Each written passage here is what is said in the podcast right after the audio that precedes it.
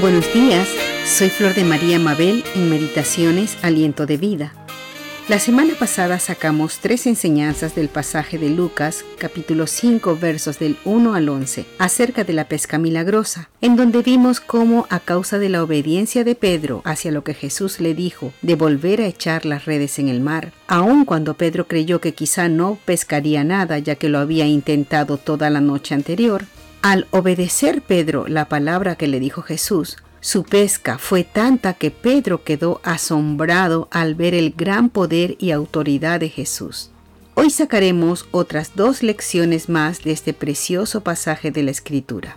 En Lucas capítulo 5 versos del 5 al 11 dice, Respondiendo Simón le dijo, Maestro, toda la noche hemos estado trabajando y nada hemos pescado, mas en tu palabra echaré la red. Y habiéndolo hecho, encerraron gran cantidad de peces, y su red se rompía. Entonces hicieron señas a los compañeros que estaban en la otra barca para que viniesen a ayudarles, y vinieron y llenaron ambas barcas, de tal manera que se hundían. Viendo esto, Simón Pedro cayó de rodillas ante Jesús diciendo, Apártate de mí, Señor, porque soy hombre pecador. Porque por la pesca que habían hecho, el temor se había apoderado de él y de todos los que estaban con él, y asimismo de Jacobo y Juan, hijos de Zebedeo, que eran compañeros de Simón.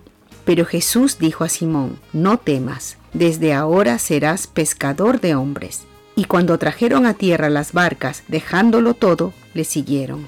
Hermosa palabra, ¿verdad?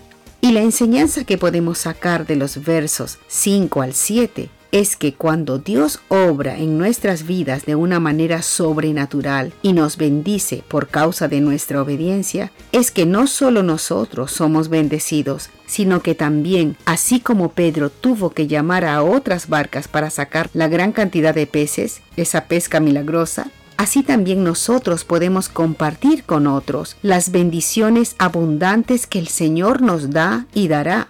Somos llamados a ser de bendición. Y de los versos del 8 al 11, la enseñanza que podemos sacar es que cuando Jesús toca nuestras vidas, cuando Él entra en nuestras barcas y dirige nuestras vidas, éstas cambian. Jesús llamó a Pedro y a sus compañeros, Juan y Jacobo. Estos lo dejaron todo por seguir a Jesús y nuestro Señor los transformó, cambió sus vidas por completo y así lo quiere hacer también con nosotros. Él quiere que lo sigamos, que le entreguemos el control de nuestras vidas para transformarnos, para hacernos a su imagen. Recordemos, hermanos, que el Señor Jesucristo hizo de estos hombres sus seguidores y estos, con la palabra del Señor y su testimonio, llevaron el Evangelio y mostraron el amor de Dios, lo hicieron conocido de tal manera que hasta nuestros días nos llegó su salvación. Pero Jesús no lo hizo de un día para otro, lo hizo a través de varios años viviendo con ellos. Pacientemente los fue transformando. Así también lo hará con nosotros. No desesperes. La obra que Él empezó en tu vida la perfeccionará y cumplirá su propósito en ti.